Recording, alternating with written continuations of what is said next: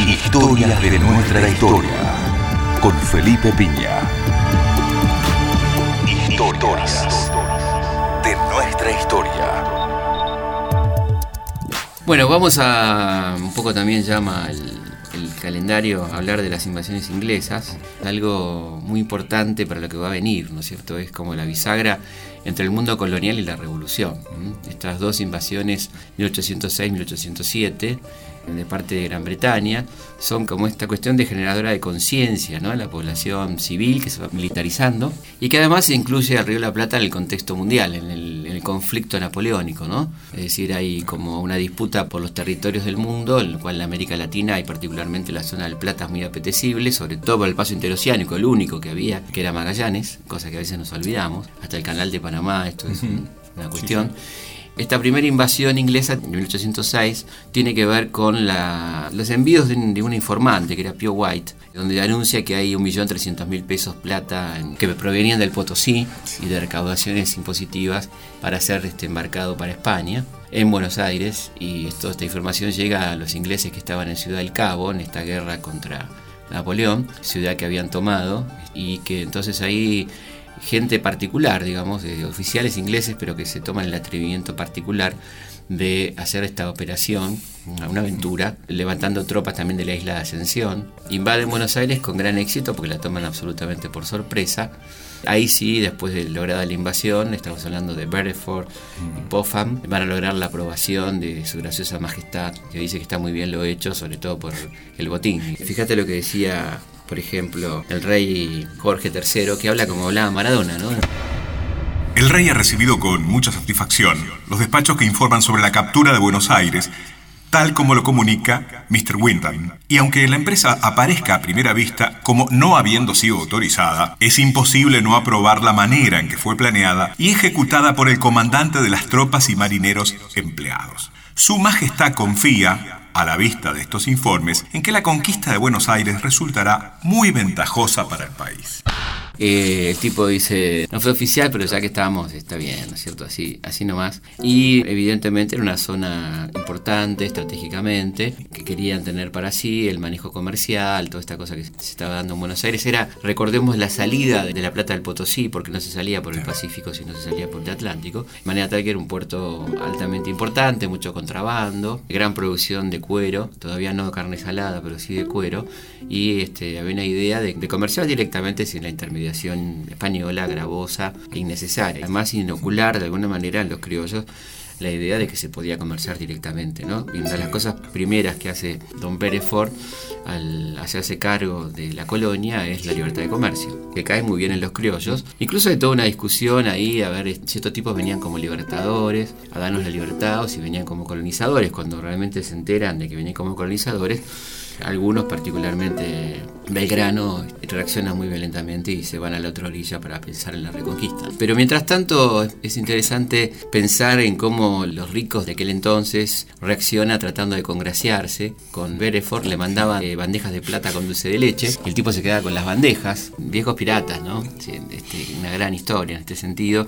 El propio obispo, olvidándose de que eran herejes y que eran eh, anglicanos, bendice la ocupación de Buenos Aires por estas tropas.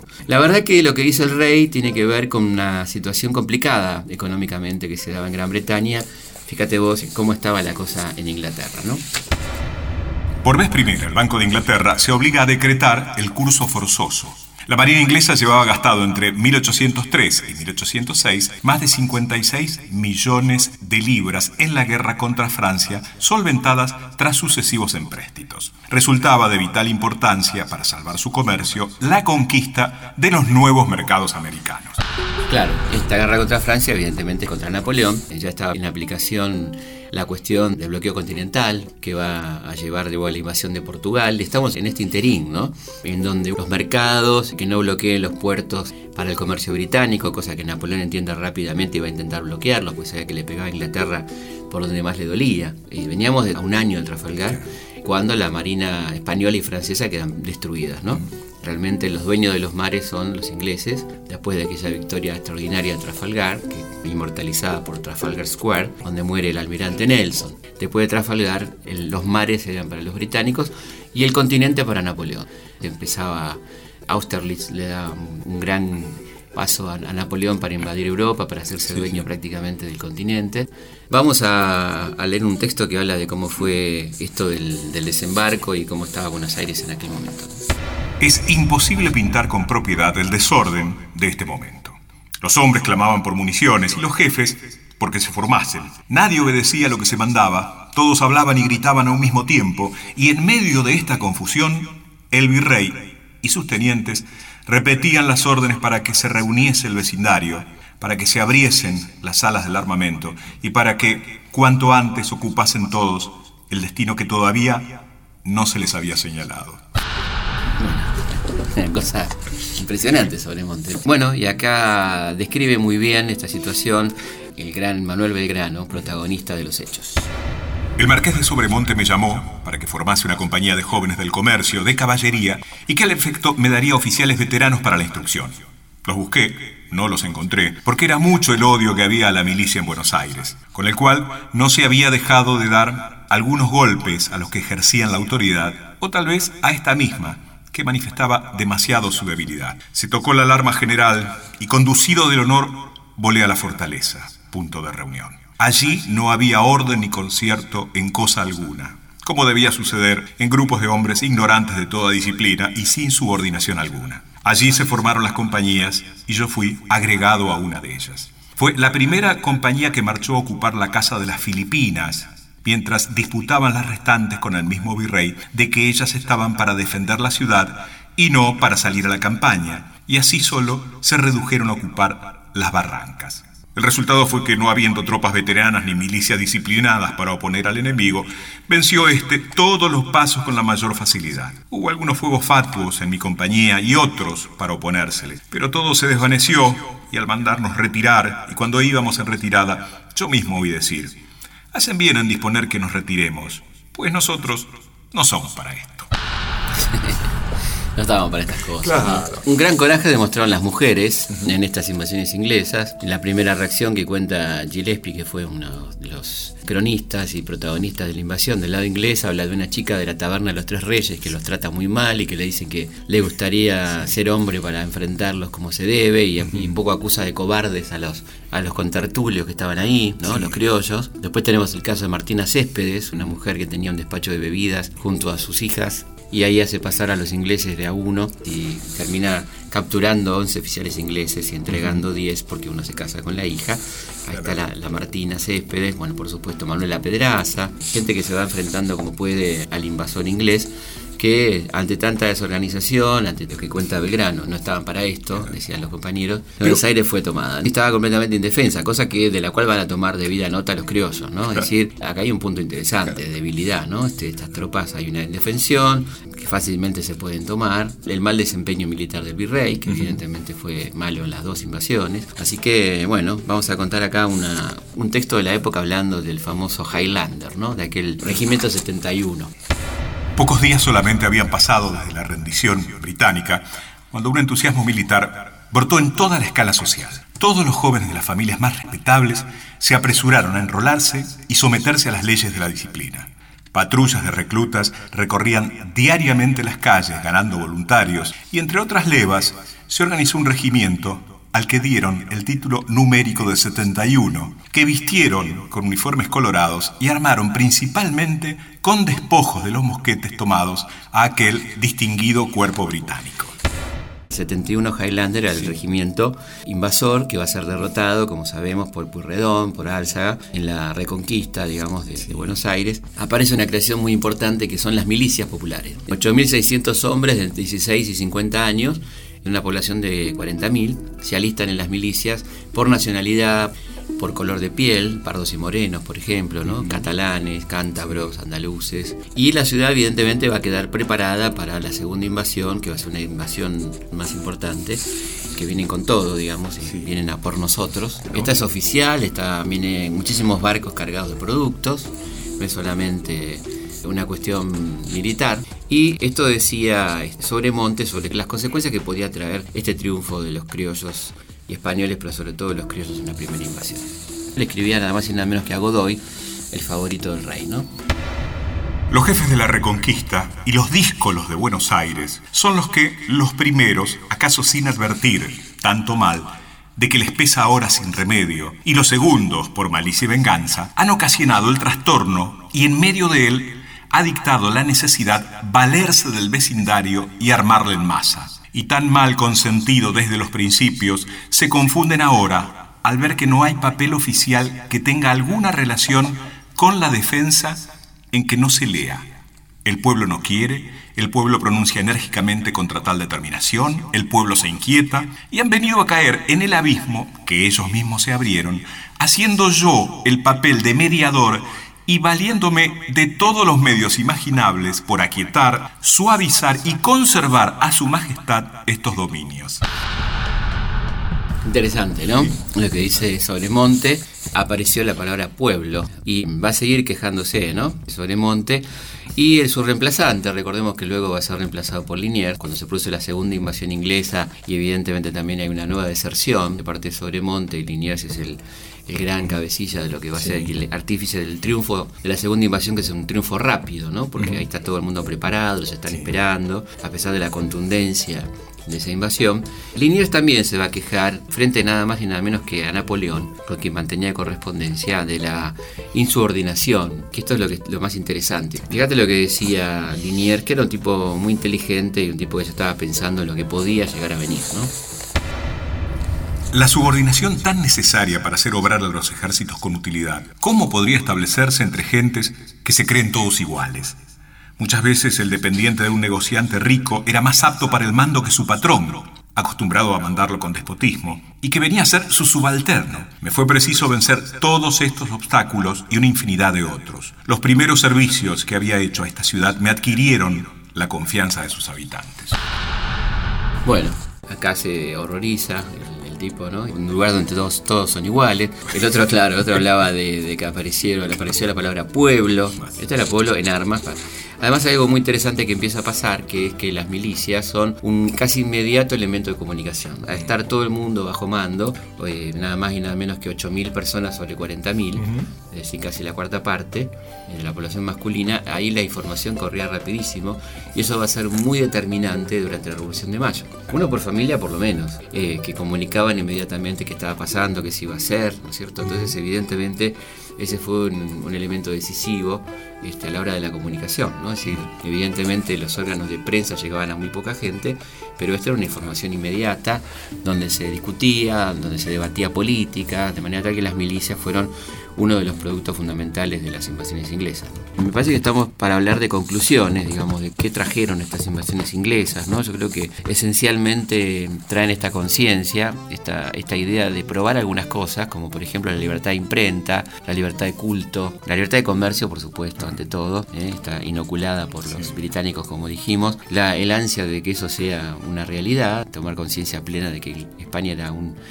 este, un intermediario inútil, pero a la vez, como dice uno de los más lúcidos de, los jefes de aquel momento, Manuel Belgrano, frente a propuestas de algunos que, bueno, ¿por qué no nos entregamos si somos una colonia? Y esto tantas veces dicho, hubiéramos quedado como colonia inglesa, hoy seríamos Nueva Zelanda. Ahí Belgrano dice, bueno, esto no, no sirve porque ha pasado en otras ocasiones que Inglaterra y España se han canjeado posesiones en tratados internacionales y dónde quedaríamos nosotros en esa situación. Y por eso todo el viejo amo ninguno, eh, que está adelantando el ninguno, ¿no? Está anticipando el ninguno. Las milicias evidentemente son un cuerpo, particularmente las criollas, que se van tornando cada vez más poderosas y peligrosas y se van tomando conciencia de autonomía un lugar de alto debate político. De ahí va a salir la plana mayor de la Revolución de Mayo. Todos los jóvenes, y todos han escrito alguna memoria sobre eso. Saavedra, Moreno, Belgrano han escrito memoria sobre las invasiones inglesas, de la asociación que les causó ese triunfo, pero que, se quedaron con un saborcito de volvemos a izar la bandera española, ¿no? Todas estas cosas que evidentemente influyeron para que se avanzara en las reuniones que no casualmente comienzan a ser más frecuentes después de las invasiones, a partir del 7, del 8, el intento carlotista y este, estos jóvenes que empiezan a pensar seriamente en, la autonomía y la independencia. También va creciendo en Inglaterra la idea del imperialismo por encima del imperio que va a durar en la década del 30 con Disraeli, como hemos contado alguna vez, el gran primer ministro de la reina Victoria que plantea que lo mejor es controlar a los países desde el punto de vista económico, ¿no? que es más barato, más eficiente, controlando los medios de comunicación y los medios de transporte, están controlando el mundo. Así que sería la fase que, sigue a partir de esta cuestión. Yo creo que la, derrota de los ingleses evidentemente es un, gran estímulo para empezar a, juntarse. También es la certeza de que Inglaterra no es un aliado en lo inmediato, es una, alguien a tener en cuenta, pero no es un aliado. ¿no?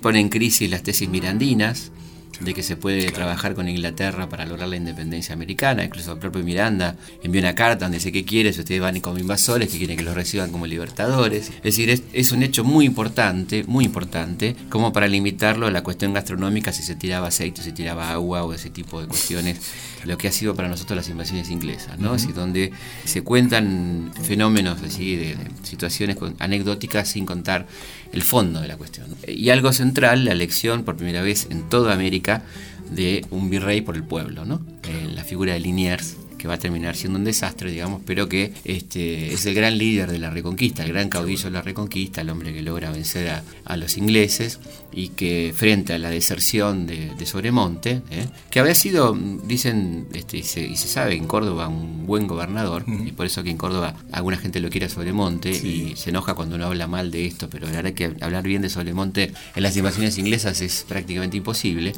Él mismo habla mal de él, digamos, cuando él dice que le daba orden y nadie le obedecía, que no lograba organizar, bueno, mientras estaba mirando el sigue de las niñas, se complica, ¿no? Este, así que Liniers aparece evidentemente como una figura en la que van a depositar esperanzas mucha gente, incluyendo a Mariano Moreno en determinado momento, ¿no? Y de hecho le confían secretos que luego, de los cuales se van a arrepentir, ¿no? Cuando Liniers se torne en uno de los principales este, informadores del virrey Cisneros, ¿eh? en su exilio interno cordobés, cuando él se va y está ayudando a Cisneros a preparar la contrarrevolución pocos días antes y durante el 25 de mayo de 1810. Así que ahí empezaron una nueva etapa, el reinato de Liniers, un reinato muy corrupto, con muchas dudas, un hombre cercano a Napoleón, con un enviado, el marqués de Sassené, que bueno, que es una historia de película, un escenario que va cambiando este, y que evidentemente cambia mucho más cuando tenemos un virrey francés gobernando Buenos Aires y Napoleón invade España. El triunfo es de que hacen la tierra, la muerte de los vivos que la saquean. La tierra se quiere justa, y justa quieren que sea,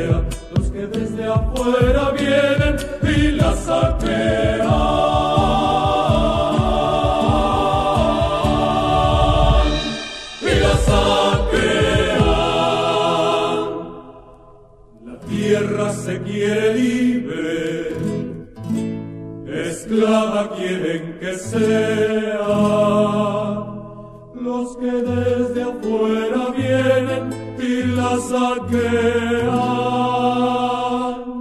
Soberana es esta tierra, aunque no quieren que sea.